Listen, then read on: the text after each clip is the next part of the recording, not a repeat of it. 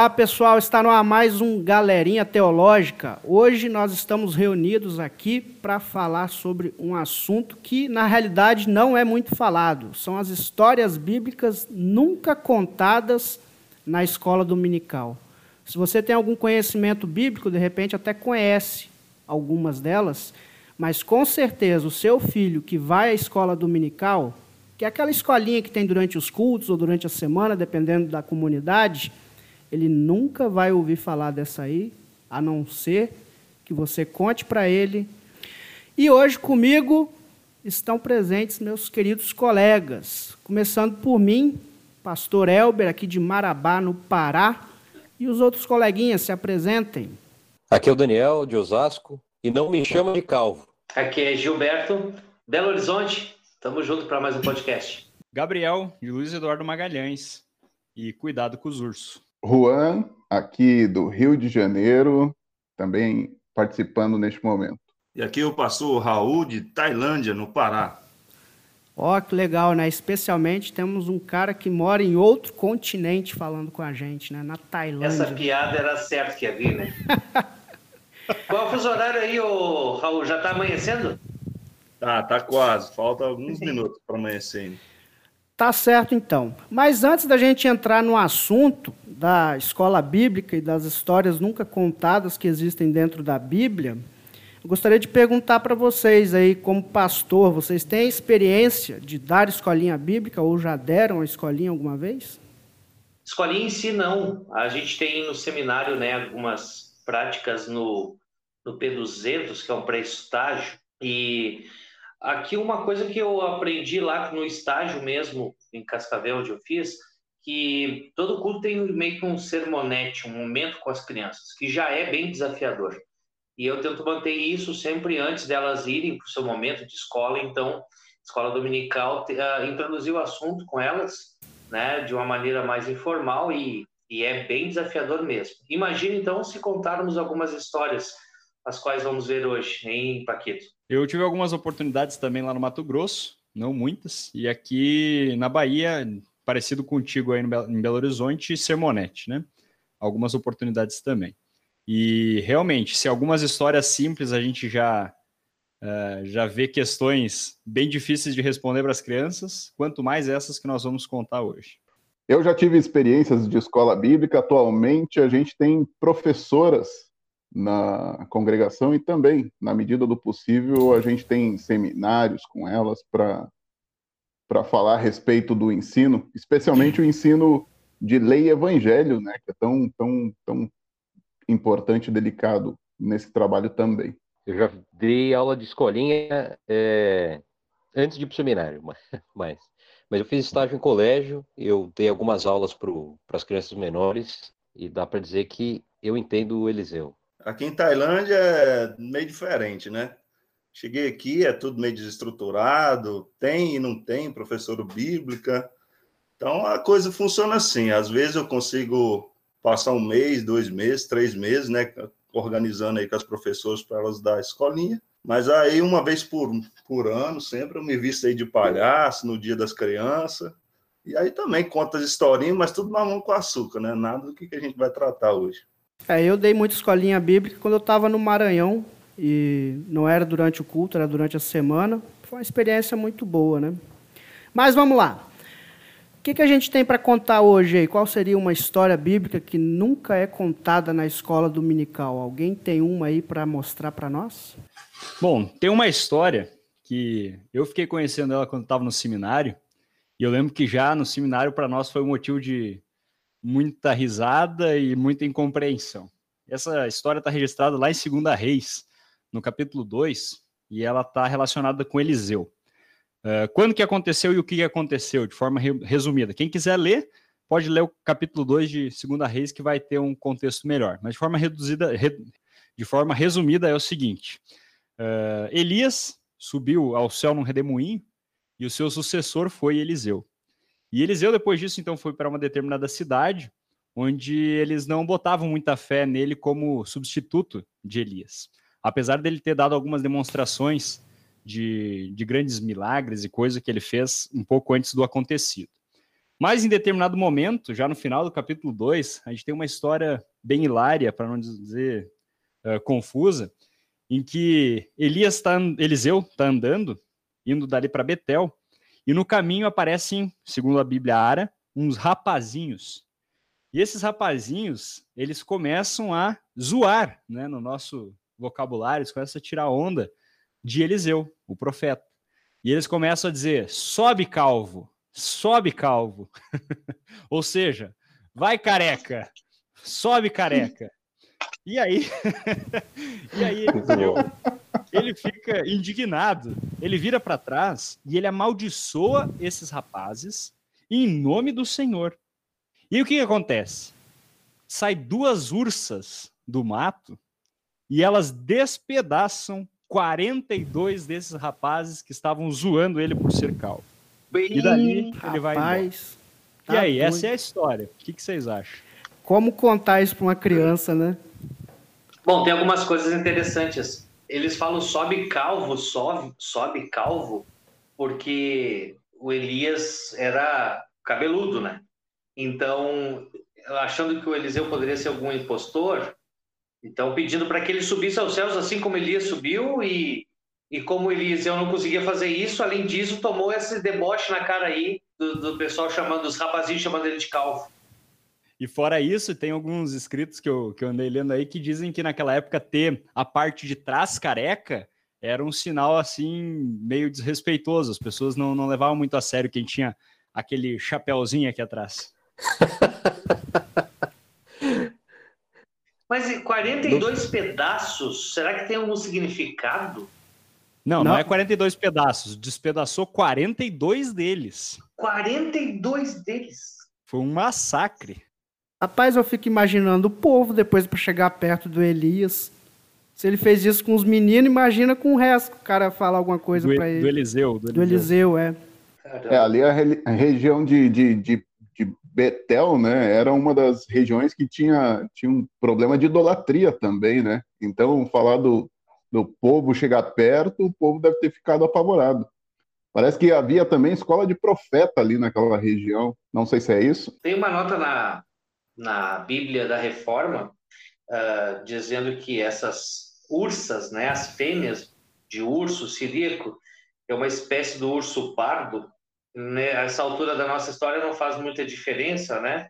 Mas é interessante que eles colocam aqui que destroçaram em 40, 42 que aparentemente esses rapazinhos poderiam estar num treinamento militar, um treinamento naquela, naquela região ali, o serviço militar, de alguma forma assim. Uma coisa que faz diferença nessa história é que quando nós lemos o texto assim, especialmente algumas outras traduções, na nossa cabeça parece criancinhas aí de 5, 10 anos, né? Uma molecadinha zoando o cara careca e aí vindo os ursos despedaçando e isso torna a história muito cruel. Não que ela não seja, mas se a gente olhar o, a gramática aqui, né, que eu andei pesquisando muito a gramática, uh, as ah. palavras usadas, elas são usadas em outros lugares do Antigo Testamento para se referir até a pessoas de 30, 40 anos.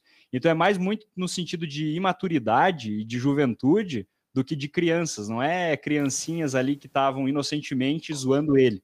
E quando a gente pensa nesse sobe calvo relacionado a Elias, que subiu ao céu, né, então eles estavam não só zoando a calvície, mas eles estavam questionando a autoridade do profeta Eliseu. Ah, então esse negócio de adolescência até os 30 anos não é coisa de hoje, não, né? A turma da quinta série persiste por um bom tempo.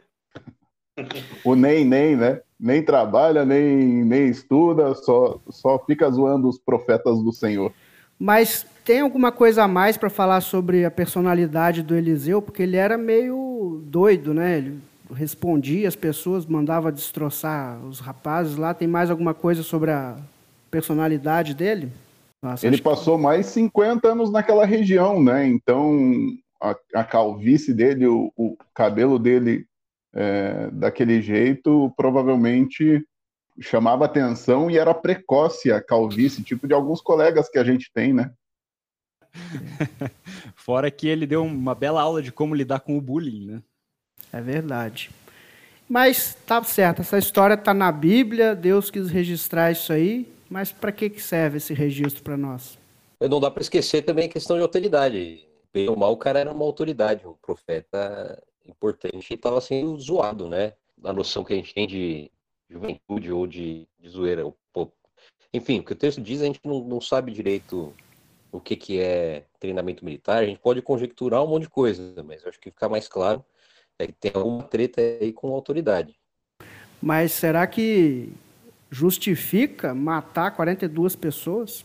A gente pode dizer que, que, que os garotos estavam zoando, obviamente, Eliseu, a gente pode pensar em pessoa, mas ali estava um profeta do Senhor e, e não só isso, quando eles falam sobe careca, vai lá, né? Ganha os céus, vai lá careca, tenta, tenta, enfim, eles eles estão eles estão zombando de algo que Deus fez, né?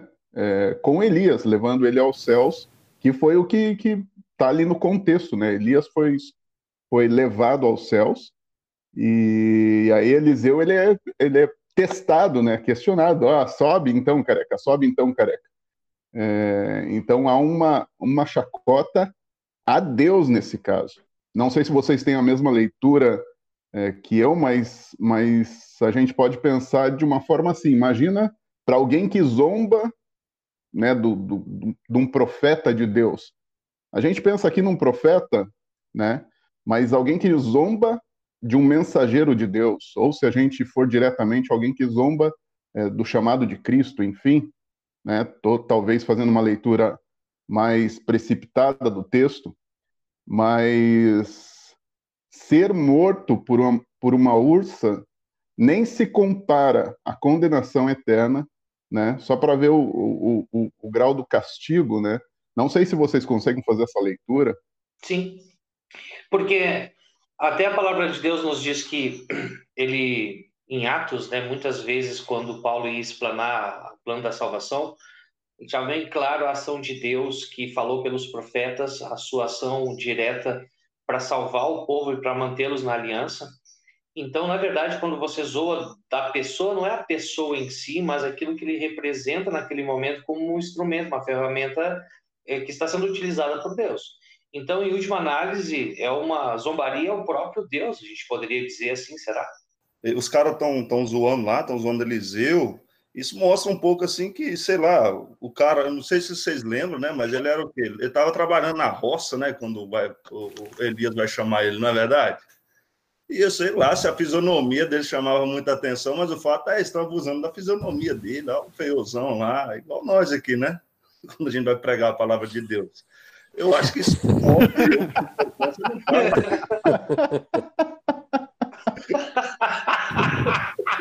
Não, mas o fato é o quê? De fato, eu sei lá, né? É complicado você procurar o que, por que Deus fez isso, por que Deus atendeu dessa forma a oração dele. Mas o fato mostra que de fato não é a fisionomia dele, não é se o cara é feio, bonito, sei lá.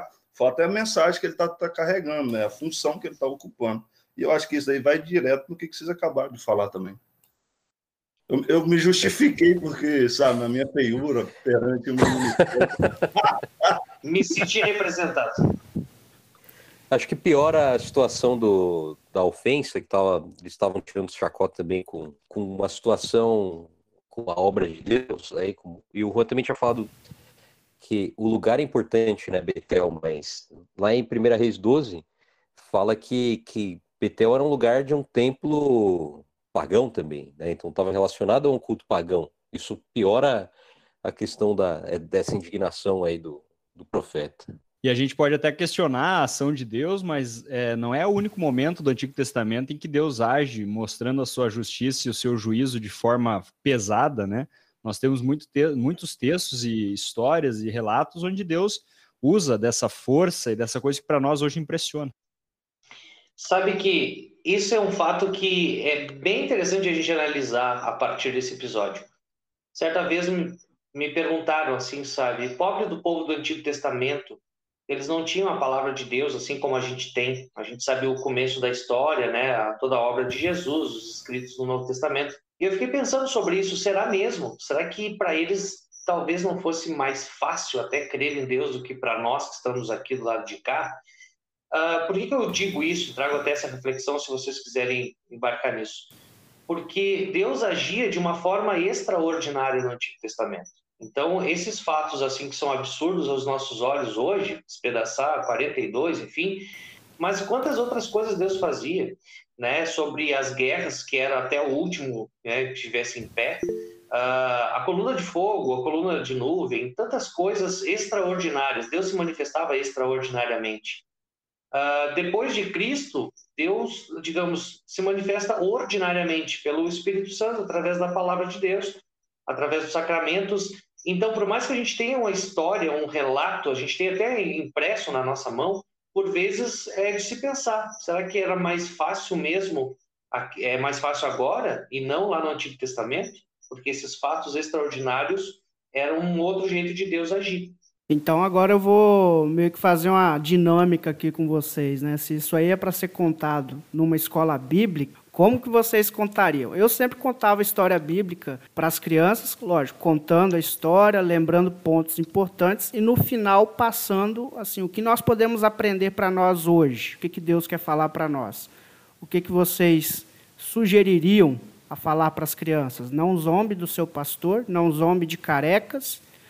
Um zombe dos esquisitos. Difícil responder essa tua pergunta, Simpson. Por que caminho a gente contaria essa história? Já contar essa história, acho que criança receberia muito bem essa história, muito, muito melhor do que muito adulto.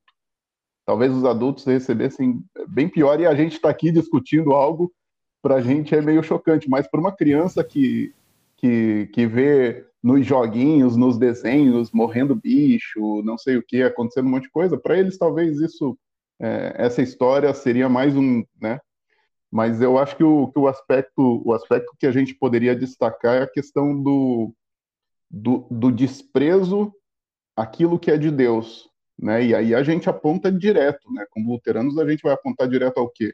Ao pastor? Lógico que não. Ao desprezo à palavra e aos meios da graça, né? Batismo e sacramento. E, né? Se, se a gente despreza essas coisas que Deus nos oferece gratuitamente, a, a gente está fazendo o mesmo que aquelas crianças, desprezando aquele que trazia a mensagem de Deus, enfim. É, acho que acho que nesse, nesse caminho eu iria, eu iria. Olha que absurdo. A gente se espanta mais ao ver 42 pessoas despedaçadas por duas ursas na palavra de Deus, do que uh, o alerta de condenação eterna dito por Jesus tantas vezes àqueles que o rejeitavam, ou que rejeitariam. Vamos pegar um exemplo mais simples também, e não, né, não tão longe daquilo ali que aconteceu. A Arca de Noé é muito mais cruel se a gente olhar dessa maneira, né? Porque na Arca de Noé morreu toda a população, menos aqueles que estavam na Arca. A Arca de Noé morreu. só, só sobre isso que eu estava falando.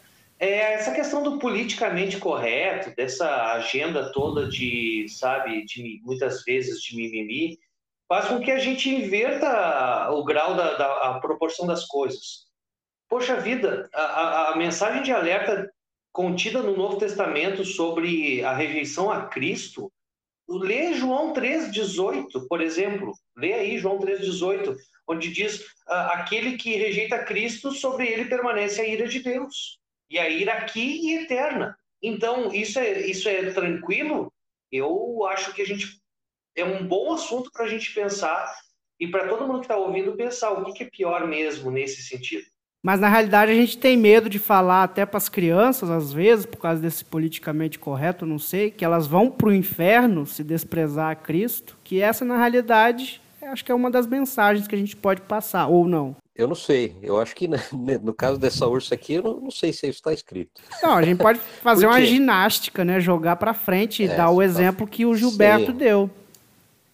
Sim, eu acho que a gente pode aplicar de várias maneiras. Não estou falando que isso é errado, mas pensando só nessa história, eu acho que não, não tem tanto problema é, ensinar ela, porque eu acho que ela tem um cunho é, que, que vai ser uma, um negócio que vai ser entendido pelas crianças. Tanto essa questão do respeito às coisas de Deus, quanto respeito à autoridade, que também é mandamento, né?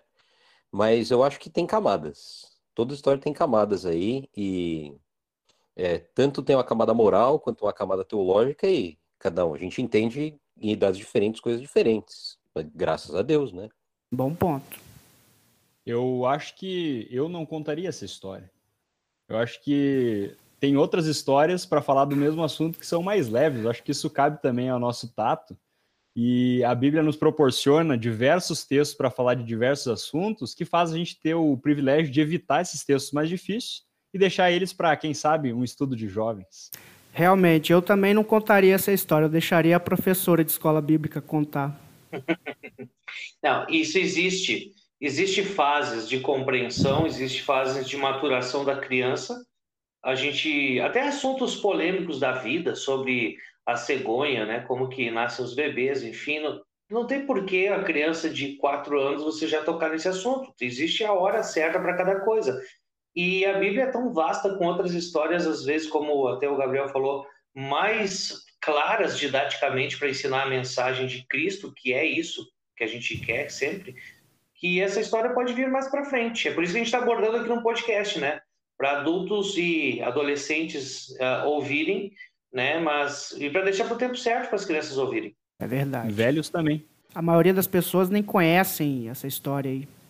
Eu acho que o que choca mais nessa história não é a questão da, da violência em si, mas é a gente se deparar com que a justiça de Deus é a justiça de Deus que não é a nossa, né? Deus ele vai ser justo se ele é, se ele permitir que essas 42 crianças morressem, como ele matou a família.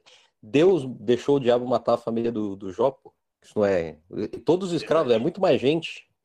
Isso leva a gente para um outro tema que com certeza vai ser assunto de podcast ainda, a gente já comentou isso, que muitas vezes a gente faz a leitura da Bíblia de dentro dos nossos parâmetros e com as nossas expectativas, né? Então a gente não quer é, escutar o que a Bíblia tem para dizer e encarar as coisas como elas são, e muito mais quer fazer um filtro e aceitar a Bíblia de uma forma que nós imaginamos que ela seja. Mas eu preciso saber uma coisa ainda, e eu quero que vocês me respondam.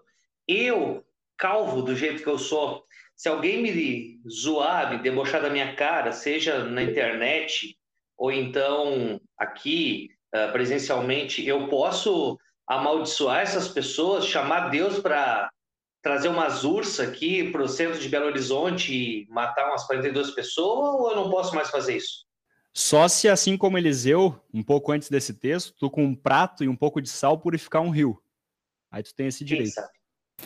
Quem sabe? Tem que ser sal mesmo, não pode ser cloro. Graças a Deus o Eliseu era careca e não era gordo, né? Senão 90% dos pastores aí estariam na lista e poderiam amaldiçoar as criancinhas. Mas a gente já falou demais do Eliseu, matou um monte de criança lá. Tem alguma outra história que nunca será contada na escola bíblica que vocês conhecem? Cara, tem uma outra lá no livro de Juízes. Livro de Juízes, capítulo 19. Olha, esse capítulo o bicho pega. Tem um levita, ele pega uma concubina para ele. E aí essa concubina eles têm problema no relacionamento e ela abandona ele, deixa ele, vai embora, volta para casa do pai, ele vai atrás na casa do pai, pega a concubina de volta.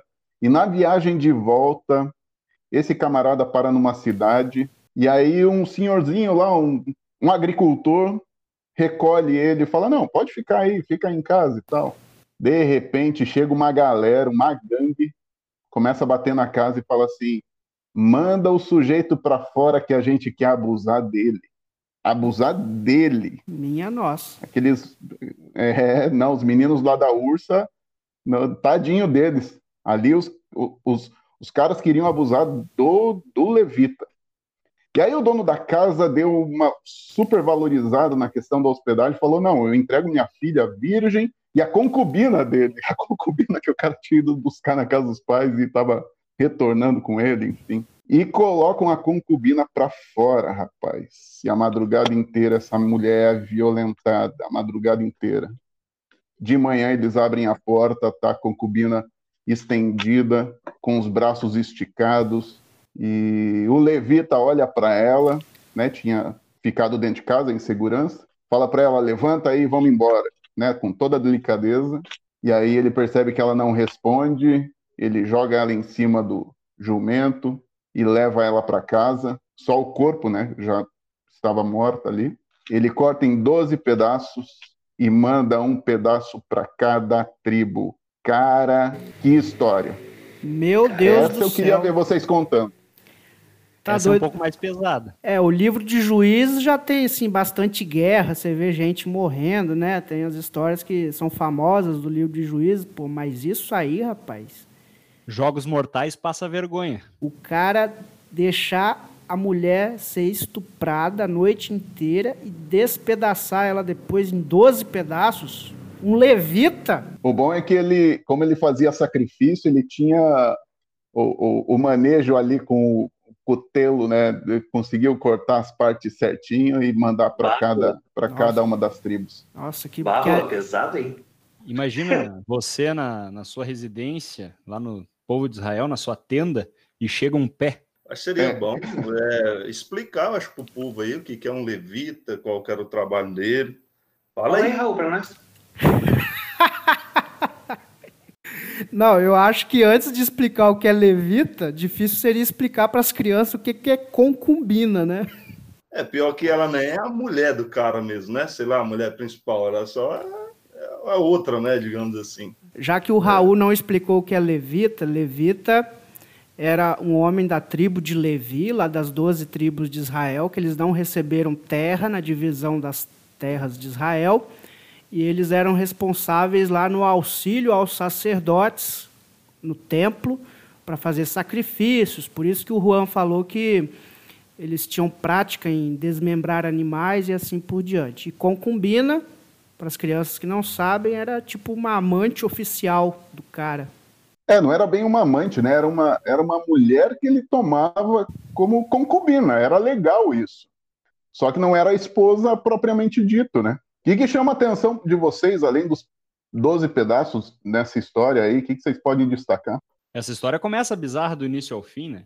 Mas eu acho que uma coisa que a gente tem que destacar, que é diferente, talvez, da história do Eliseu, que a gente acabou de conversar, é que aqui nós não temos uma ordem de Deus para que isso aconteça, né? Muito provavelmente Deus considerou isso aqui errado, isso aqui foi um pecado, isso aqui foi, na verdade, uma consequência da queda. Na outra, nós tivemos a justiça de Deus agindo, a gente teve uma coisa também cruel, e mas sob a ordenança de Deus. Aqui é um texto bem diferente que a gente tem que deixar claro que isso que aconteceu com a concubina e com tudo mais, e toda essa mutilação dela, não era ordem de Deus e muito provavelmente nem vontade de Deus. Não, o que eu fico mais chocado não é nem o final, pô. Esquartejou já estava morta, beleza. O que eu fico chocado é a bunda molice do véi que hospedou os dois na casa, daí chegou os outros lá e falou assim: vem cá que nós, nós queremos abusar do seu, do seu hóspede. Daí o velho oferece a própria filha e a mulher do outro. Daí no final nem a própria filha, só a mulher vai lá, se lasque lá. Uma coisa que chama atenção é que no começo, quando ela, ela vai embora, ela abandona, é, tem um contexto ali de, de problema de relacionamento, né? De, de provavelmente um, talvez uma traição, alguma coisa assim. E pode ser que lá, quando o, o levita entrega a concubina, né, permite que ela, que ela, que ela bota ela para fora, talvez, talvez reflita uma, uma falta de perdão lá no, no, naquele problema que teve anteriormente, que aquele problema, né, que provavelmente poderia ser uma traição, era passível de, de condenação e morte, né? Então aqui, quando chega na, na, no momento que ela morre, enfim, é uma sucessão de pecados, né? Uma sucessão de erros, uma sucessão de maldade, crueldade. É, primeiro o Levi tá vivendo com a concubina, né? Que eu procurei no dicionário que é um homem viver maritalmente com uma mulher sem ela estar casada com ele, beleza. Isso é normal hoje em dia, as pessoas não estão nem aí para isso, infelizmente. Outra coisa, é, eu até esqueci o que eu ia falar. Ah, os dois não estarem nem aí, né? Tanto o velho que hospedou como o homem que hospedou, mas também o comportamento dos caras da cidade. Agora chegou gente nova aí, vamos lá, vamos pegar os caras, estuprar os caras que, que é isso? Tem outra, né? Eh, se a gente pensar hoje o quanto que as mulheres brigam pelos seus direitos, né? Uh, imagina ser uma mulher naquela época, né? Que não valia porcaria nenhuma. Isso era um contexto da época, né? Graças a Deus que as coisas mudaram. Os, os israelitas vingam, então, a afronta feita, né? Ao levita.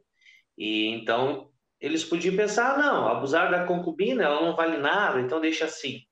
Mas não, eles trataram de, de fazer um levante e assim então ir ao encontro, de encontro a esse povo e tentar vingar isso. Tá certo que não era, a gente não, não vamos ser hipócrita, não era só pela vida da concubina, mas também pela afronta que foi feita em relação a eles, né? ao levita. Na verdade, sempre digo, né? Os israelitas não vão vingar a morte da concubina que morreu, mas eles vão vingar a afronta feita ao levita. Então, é interessante isso. E para ficar mais complicado esse angu ainda, mais caroço ainda, uh, todas as tribos se levantam para ir, então, fazer essa vingança, e a tribo de Benjamim não vai. E a tribo de Benjamim é a queridinha, né? É, lá do sul, depois que fica junto uh, com a região de Judá, enfim. Então, justamente é uma coisa muito paradoxal tudo que acontece, desde o início até o final. E essas histórias dão um nó na gente pensando o que que Deus quer com tudo isso, cara? Que, por que, que isso está registrado? Qual o fundamento? O que, que isso quer nos ensinar? O que tu acha? Eu acho uma coisa que em muitos lugares fica claro e acho que sempre é propósito de Deus mostrar através de algumas revelações que estão na Bíblia o, a que ponto chegou a maldade humana. Quanto o pecado ele é cruel e nocivo à humanidade, como ela andando longe de Deus, ela causa destruição e morte. Né? São muitas as passagens bíblicas que elas têm o sentido de revelar quem é o ser humano e qual o potencial da maldade que há dentro dele. É, realmente. Então, enquanto na outra história lá do Eliseu e as ursas, a gente pode tirar o ensinamento de que não devemos desprezar a palavra de Deus, nessa do levita e da concubina, a gente entende a que ponto chegou o pecado do ser humano e todas as consequências do pecado na vida dos seres humanos também. Eu só acho que vale a pena pensar também que é, para o povo de Israel, assim como para vários povos da, daquela época, é, a questão do, da hospedagem, né? Você hospedar alguém em casa era um negócio muito importante. Então era meio que, que uma lei, agora não lembro no Antigo Testamento se isso também estava no, no, Pentateuco, mas era uma lei, você tinha que receber bem as pessoas na sua casa. A questão aqui eu acho que é tipo um, uma supervalorização de uma lei em detrimento da vida, né? Então, eu vou deixar, vou dar minha concubina e minha filha, porque é mais importante cuidar do meu hóspede aqui em casa. Interessante notar que é, o povo da época tinha a questão de hospedagem como um dos valores mais altos. Então, você receber alguém na sua casa e tratar essa pessoa bem era uma coisa super importante. Então, provavelmente o levita ele supervalorizou uma lei, só que em detrimento da vida de, de outra pessoa, né? Inclusive da filha dele que estava na reta. Então, ele, ele quebra a lei não só por, por ele da filha, mas por ele supervalorizar uma lei diferente, ou, ou dar um peso errado para uma lei, né? Tipo o Jefté, no capítulo 11, que fez um voto que ele não podia cumprir. Então o Jefté, ele, ele, ele fez um voto de matar a primeira pessoa que entrasse na, na porta dele, e a gente vai falar mais sobre isso no, no próximo episódio também, vocês vão saber era uma pessoa muito importante que entrou pela, pela porta dele, e só que ele não podia cumprir o voto que ele fez para Deus. Então, o problema aí é você prometer um negócio que você não pode cumprir. É, eu acho que esse é um grande ensinamento, né? A lei, como, como o Daniel falou, a gente pode pegar até os ensinamentos no Novo Testamento, né? A questão do sábado, né? E outras questões de lei, de, de lavar as mãos, enfim, que as pessoas valorizam mais o cumprimento da lei do que, do que a outra pessoa, a sua necessidade, se, se, se vai causar algum prejuízo né, a gente tem a história do bom samaritano, né, épica história do bom samaritano, quando o sacerdote passa direto, o mestre da lei passa direto, e por conta da lei eles não ajudam, não ajudam aquele que está na beira do caminho. Mas deixa eu perguntar uma coisa para vocês, vocês têm noção de quantos pecados ou quantos atos de maldade é, aconteceram do versículo 22 até o versículo 29, mais ou menos, vocês têm ideia? Eu não Tem um chute, mais ou menos? Não, não, não contei. Não contei. É, então eu contei meio por cima, são 10 atos. 10 atos. Começa lá pelos filhos de Belial, né, que, que bateram tentando invadir, chegaram na casa, né? Também há o pecado da própria cidade, das autoridades que não fizeram nada para proteger aquele, aquele senhor que, que recebia o levita, né? A, o desejo de abusar do homem, a hospitalidade acima de tudo, né? como foi, foi dito aqui, oferecer a filha e a concubina, entregar a esposa, né, ou melhor, a concubina, abusar a noite toda, né, são atos de maldade, uma sucessão. A, a falta de misericórdia do, do, do levita, levanta, vamos embora, despedaçar a mulher, enviar para as doze tribos, né? E aí uma pergunta que a gente poderia fazer, esse tipo de, de, de, de atitudes talvez seja anacrônico isso, mas alguns deles acontecem hoje ainda, a gente tem notícia deles hoje ainda, de tipos de, de atos de maldade, de pecados, como, como, como aconteceram naquele dia, existem hoje ainda? Com certeza. Aí a gente vai lá para o texto de Eclesiastes, né? Muito bem colocado por Salomão, que não há nada novo debaixo do sol. Ah, logo Salomão, que tinha 300 esposas e 700 concubinas, né? Ou contrário. Por isso que ele sabia que não havia nada novo debaixo do sol. As coisas se repetem. É concubinas. Só para marcar aqui. O que, que eu Ah, falei? desculpa. Concubinas. É falou tipo lagartixa. mortandela. Mortandela. Tá, concubinas. E me fala aí, qual o ensinamento a gente tira disso? Como a gente contaria isso para uma criança numa escola dominical? A gente contaria isso numa escola dominical? Acho que não vale não contaria porque é a saída fácil. Tem que contar. Se, se não tem como sair, tem que contar essa história. E aí? Como é que conta? Aí a coisa complica. É, regras de hospedagem acho que ficaria melhor. Primeiro pergunta, vocês são casados? Ah, porque aí pode matar, então. Não, daí nem hospeda e manda pro hotel. Daí você se livra da- do problema. Não, é óbvio que se nós precisássemos contar essa história, a gente partiria pro, pro objetivo de mostrar para as crianças como as pessoas fazem coisas más e que elas não devem chegar nem perto de fazer coisas tão terríveis assim, por mais que esse tipo de coisa esteja no coração de todos os seres humanos. Algo mais para falar sobre o levita e a concubina? Não, Eu gostei da, da conexão com o Juan. Talvez, tipo, as crianças, né? seria muito difícil, mas para os jovens seria muito legal a conexão que o Juan fez lá com a parábola do bom samaritano, né? E justamente pegando essa questão das regras, né? Quando as regras sobrepõem, tipo, o bem-estar do, do- do- das pessoas, né? No caso. E ali, tipo assim, o sacerdote e o levita mesmo, não era o levita, né? Não era o mestre da lei, né? os dois, por causa de regras da religião, eles passaram bem longe, né, do cara lá para ajudar. E o inimigo, o pior de tudo, ele, ele não olha para essas coisas, ele não olha para as regras da religião. Ele, ele ama, ele quer ver como está o cara lá, né? E eu acho interessante essa, essa conexão que foi feita. Eu usaria, acho que aquele texto lá de Mateus 12 também, que Jesus fala, vocês não iam salvar o boi de vocês se ele caísse no buraco só porque é sábado? E se a gente olhar no nosso contexto hoje, tem muitas denominações, teologias e coisas que pregam algo parecido, né?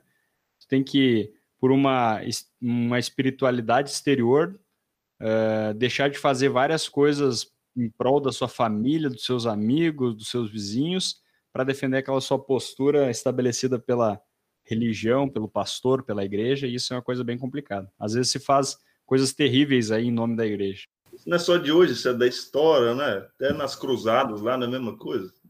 Assim, só a intensidade diminui, mas continua. Igual o Eclesiastes, vai se repetir o resto do- da, da vida. É verdade. Já então vamos passar para outro ponto. Então, a gente já aprendeu sobre o Elias e as ursas, o levita e a concubina. Eliseu! Eliseu, eu, é, que os dois eram profetas tão pertinho um do outro ali, tão chegados, eu sempre Ah. confundo os dois. Chama de careca para você. Ainda bem que não era gordo. Hein? Então vamos passar para outro assunto aí, ou para outra história. Que outra história que nós podemos contar aí que dificilmente será contada inteira, de repente até um pedaço, mas ela inteira para as crianças. As filhas de Ló, por que não? As filhas de Ló é um episódio que está registrado em Gênesis 19. Rapidamente, ah, colocando aqui no contexto, todo mundo sabe a história de Sodoma e Gomorra. Que, como é que é, Juan? Falou hoje, o que, que a mulher do Ló virou? Tempero. Mulher do Ló virou tempero, estátua de sal. É, o que tu acha? Boa, né? Mas assim, depois disso que vem essa história mais cabulosa, digamos assim.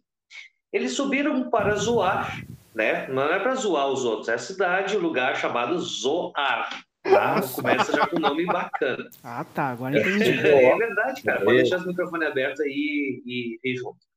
E o que que acontece? Depois dele, a mulher tinha morrido, sobrou Ló, e quem mais? Quem mais? Quem mais? As duas filhas. Eles se foram, então, habitaram numa caverna, lá no Zoar, no Zoar, e aí as duas filhas, vendo que na sua grande inteligência que não teriam mais como então prosseguir tendo um casamento como era o costume, para preservar a descendência do pai dela, adivinha o que, que elas tramaram?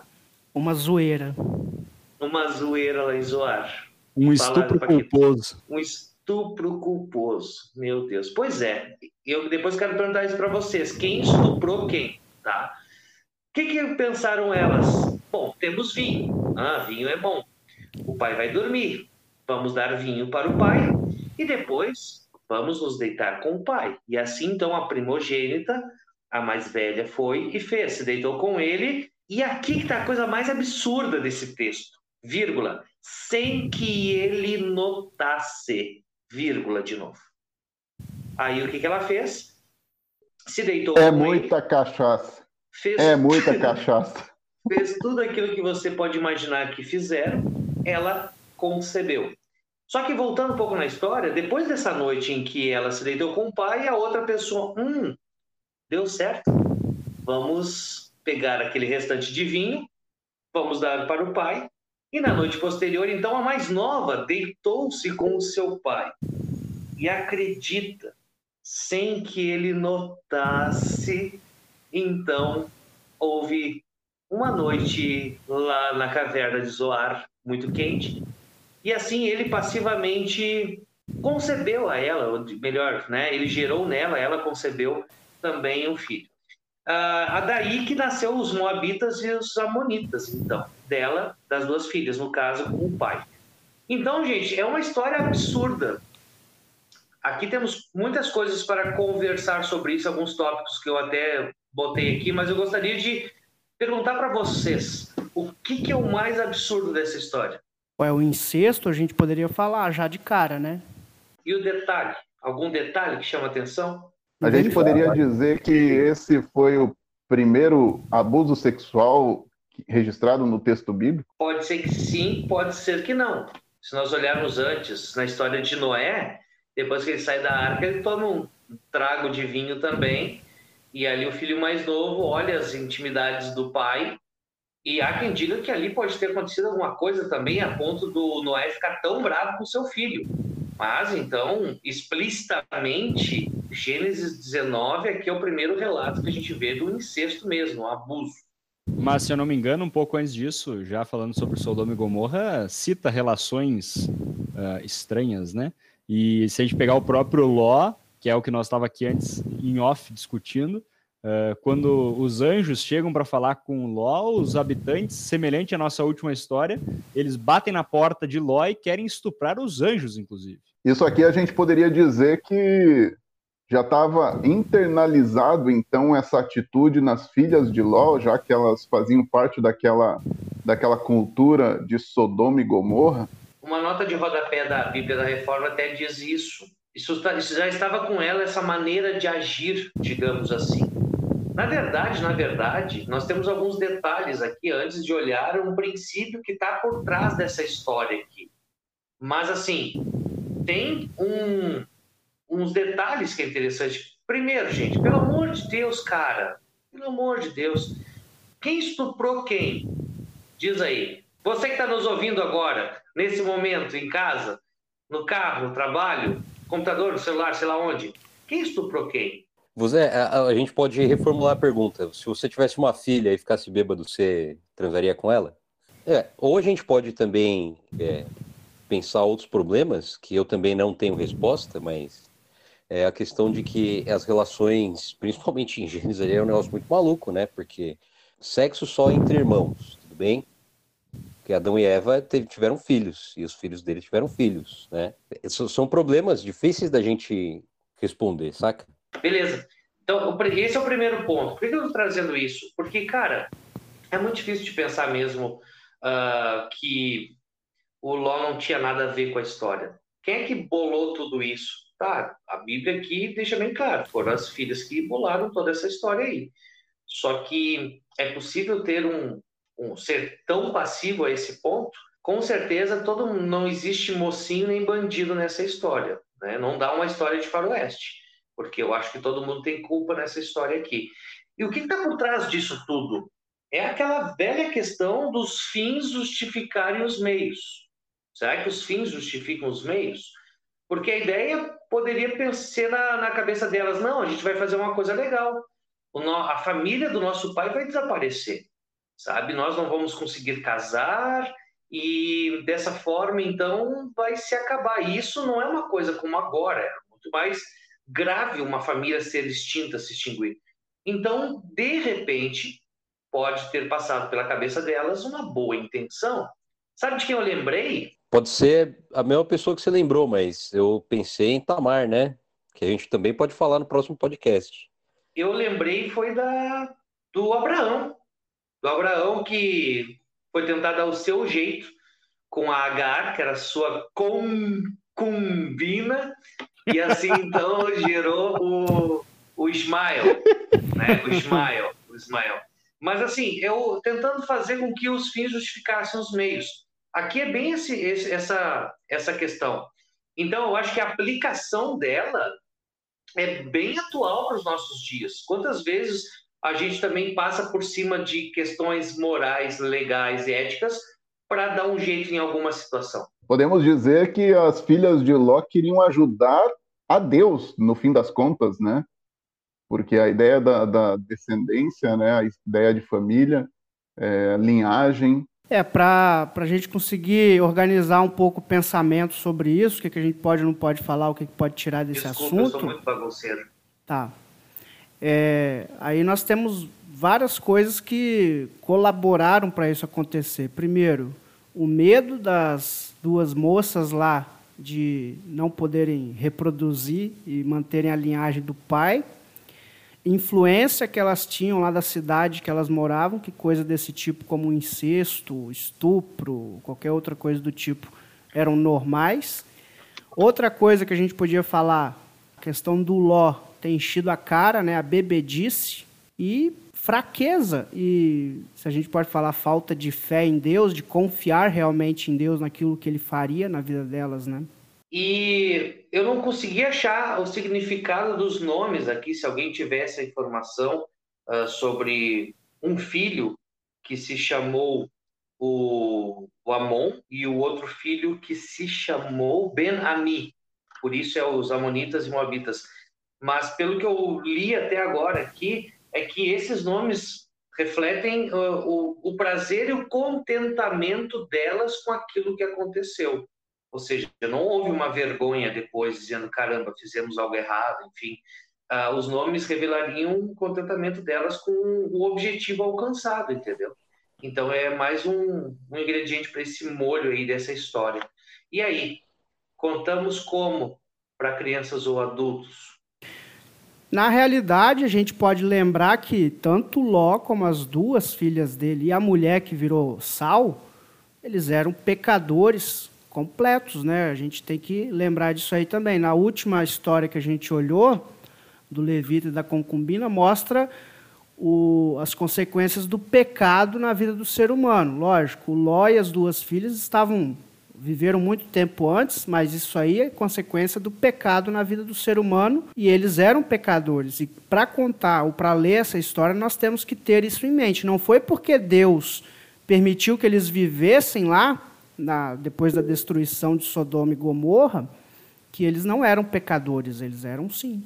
É, o que, que eu acho que não dá para pegar, né, igual um, esse caso aí de incesto e tentar pincelar, ah, só os caras lá que são mal, né, e, e pronto. Não, isso daí é, a Bíblia nos conta relatos como esse, como o anterior que a gente viu, justamente para nos mostrar o que, que é o ser humano de fato, né? Ser humano lá, um levita que trabalhava no templo, um religioso, né? Vamos por assim, mas ele, ele, faz uma atrocidade, uma coisa extraordinária, né? Que, que acontece hoje em dia também e não vai mudar, vai continuar acontecendo coisas parecidas do tipo. E aqui também a gente vê, eu vejo muito assim ao que resolver do jeitinho brasileiro, mas na verdade é do jeitinho do ser humano de ser, né?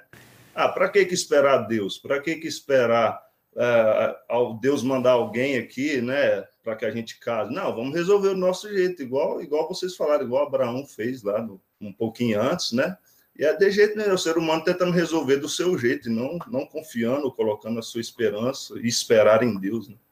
E outra coisa legal que a gente pode lembrar disso aí é a própria visão bíblica como um todo do ser humano. Eu vejo muitas vezes pregações aí, pode ser em igrejas, pode ser na televisão, mostrando o ser humano como alguém capaz de fazer o bem, como se ele não fosse pecador. Mas se a gente pega a Bíblia e lê, a gente enxerga que a Bíblia não fala nada de bom do ser humano. O ser humano só faz coisa ruim por causa do pecado.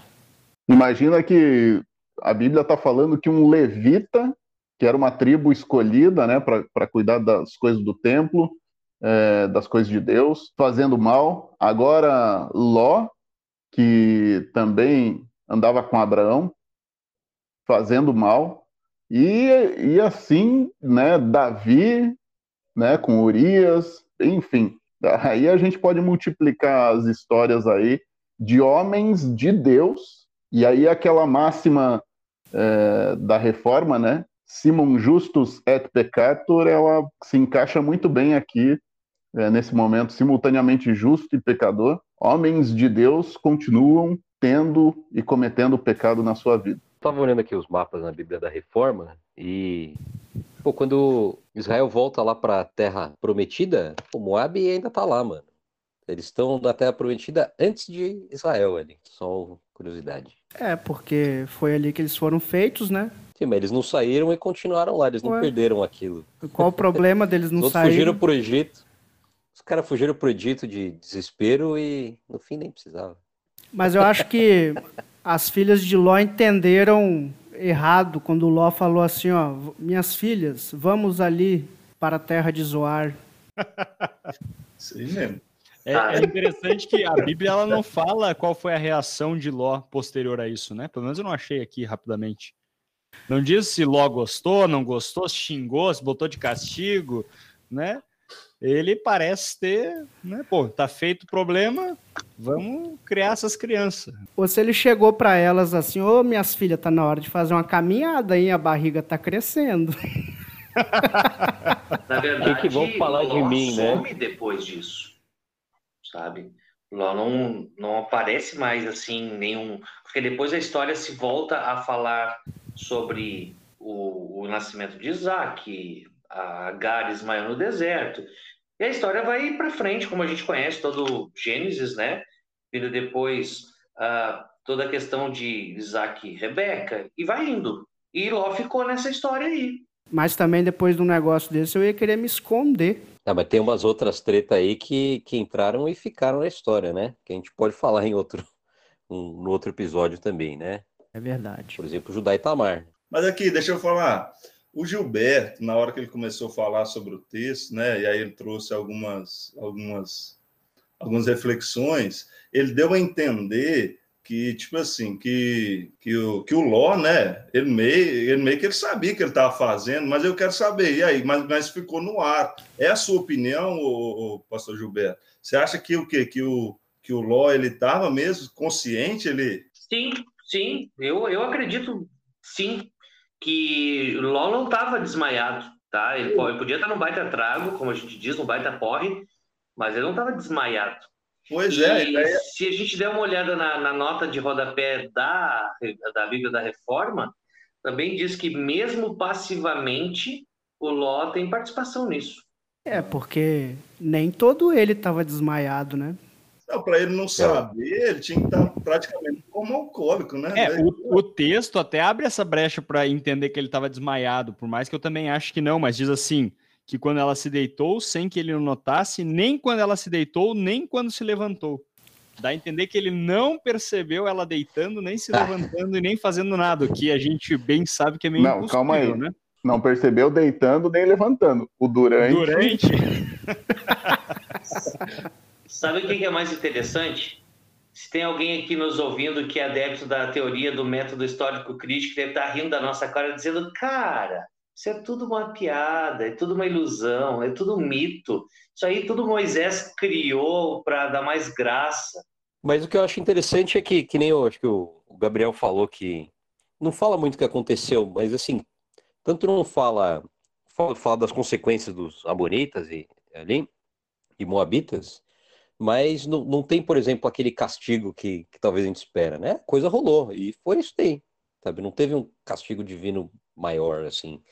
Não teve raios e trovões e gente fulminada e coisa do tipo, né? Pelo menos que é não é um... relatado. Não, mas eu acho que seria digno. Se os caras xingaram o maluco de careca e veio a ursa e matou 42 crianças, isso, isso daqui seria, seria motivo para estar tá escrito uma. Pô, eles foram queimar. A mulher do cara olhou para trás e virou uma estalta de sal aí. Estátua, ah. não estalta. Mas aí, a história dos 42 acaba ali também, ela não continua depois, né? Você falou que aqui termina a história.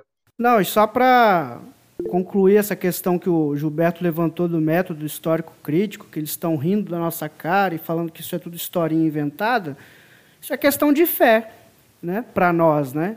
Como palavra de Deus inspirada, aconteceu. Se você não acredita, o problema é seu. Bem, sim, bom argumento. É muito bom mesmo, ó. É, ué. o que, que nós podemos aprender hoje com isso? Qual a lição que a gente tira? Crianças. Não dá cachaça pro papai. Não queira ajudar Deus exato, na história. Exato. É complicado. Ah, não, para criança é pesadíssimo, né, cara? Pesadíssimo. Eu acho que é mais pesado do que aquela dos 42 lá. Mais, mais pesado. Eu acho que esse é, novamente, cara, mesmo a questão das outras, é o tipo de história que não tá na escolinha bíblica, porque pessoas de bom senso não colocaram na escolinha bíblica. Eu acho que fizeram uma grande coisa e tiveram um bom discernimento e não as colocaram lá, porque é, são histórias que não convém contar para as crianças, por mais que estejam na Bíblia, e que se por acaso crianças, adolescentes lerem essa história, ou até adultos e ficarem confusos, é as dignas histórias de se procurar o pastor, de se procurar alguém que tem um pouquinho mais de conhecimento da teologia, da Bíblia, para fazer essa distinção lei e evangelho e tirar alguma coisa proveitosa de cada texto. As crianças ouvem esse tipo de história no jornal hoje, no jornal nacional? Será que tem esse tipo de história? Duas coisas diferentes, né? Porque a criança está formando aquela ideia dela sobre Deus, sobre a figura de Deus, e ela sabe que o que dá lá na televisão, no jornal, de repente que até ela ouve, né, que está ligada à TV, é uma outra coisa. Uh, então, para esse processo de maturação, da, até da, da, de criar a imagem de Deus, os atributos, enfim, de como que Deus age, é, tem, um, acho que, um momento certo para isso ser contado também, porque relaciona diretamente com essa questão da fé. Lógico. Isso se torna mais complicado por uma coisa bem corriqueira que acontece com os pais, né? Os pais, eles acabam desde pequenos, sem querer e na maior boa vontade de todas, construindo na cabeça da criança esse tipo de pensamento. Quando eles dizem, por exemplo, Deus está bravo contigo, está triste contigo por alguma coisa que elas fizeram, Deus está feliz, está contente contigo por causa de alguma coisa boa que elas fizeram. E aí, quando elas têm esse tipo de pensamento baseado em coisas simples do dia a dia, quando vem uma história dessa ou elas veem alguma coisa do tipo, é muito fácil fazer uma confusão entre lei e evangelho. E ler esse texto e ver que Deus não, não deu nenhum castigo, que tipo de conclusão poderia chegar, né? Só para olhar o sentido desse, dessa história. Os fins não justificam os meios. É verdade. Se quisesse resumir isso. Uh, muitas coisas podem ser feitas na melhor das intenções, planejadas para algo que possa ser benéfico na cabeça, mas o meio para se atingir isso pode ser um meio perverso. Então, na nossa vida como um todo, você que não é criancinha, mas é um adultinho que está nos ouvindo, essa é a grande mensagem que está aqui, que está em tantas outras passagens. Eu lembro aquela passagem do, do rapaz lá, onde é que é, em, é em 2 Samuel, acho que é, que o tal do Usa, que ele foi ajudar na Arca da Aliança, que ela ia cair, e ele colocou a mão para não deixar ela cair, ele foi fulminado. Poxa, na melhor das intenções, entendeu? Foi lá ajudar. Só que não era para fazer aquilo. O meio era outro, os levitas podiam fazer aquilo. Então, é muito simples. Os fins não justificam os meios. Deixe que Deus providencie os meios para que os fins aconteçam na hora, e no tempo de Deus.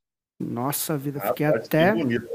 Fiquei emocionado agora, né? agora. Chorei, chorei. Vou botar, no, vou botar no Twitter.